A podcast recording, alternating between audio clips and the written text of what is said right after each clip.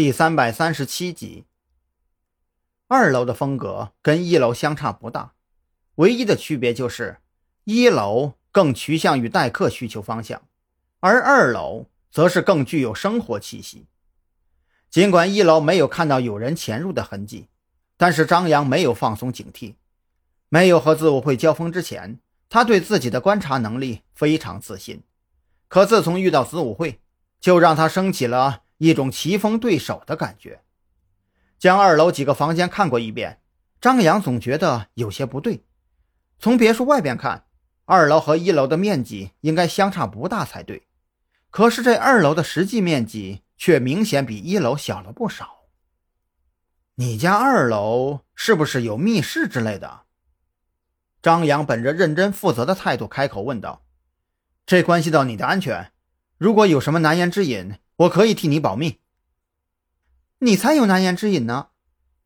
彭璇的脸上瞬间挂起绯红，张扬口中的难言之隐让他下意识的想到了某些不可描述的方面。那是放保险柜和公司合同副本的小房间，也算是隔音效果比其他房间更好一些的休息室。我带你过去看看。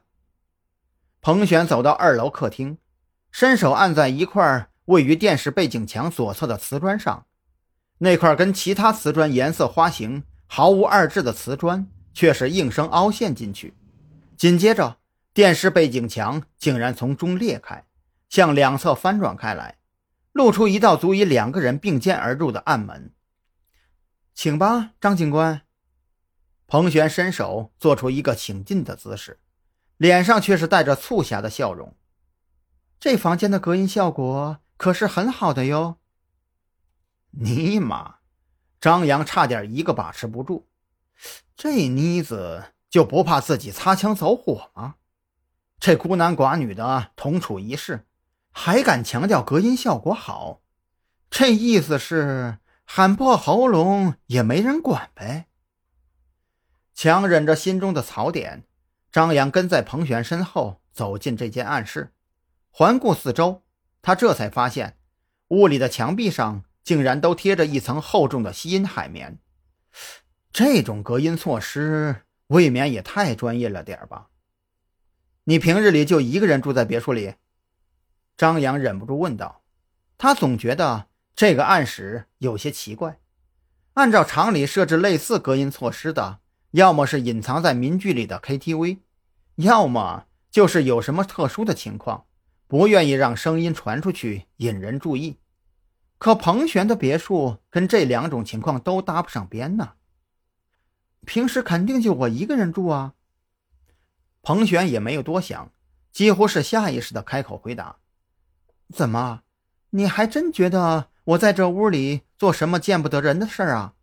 你以为我跟你们男人似的，一有钱就变坏呀？”我勒个去！张扬觉得这话没法继续聊下去了。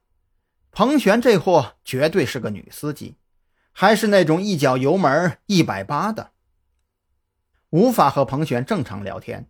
张扬索性也就闭口不言，自顾自地在这间暗室里转悠起来。正如彭璇之前所说那样，房间里除了一个看起来就不便宜的保险柜之外，也就只剩下一张床和放满了书本的书柜。保险柜自然没什么好看的。张扬的目光从床铺挪向书柜，仔细上下扫视了一遍之后，张扬却是觉得有些不大对劲。书柜这种东西出现在有钱人的家中，大多是用来充门面的摆设，所以一般都设置在书房，或者干脆放在客厅的一侧，让人一眼就能看到，也好提升自己在别人眼中的内涵观感。可是彭璇却偏偏反其道而行之。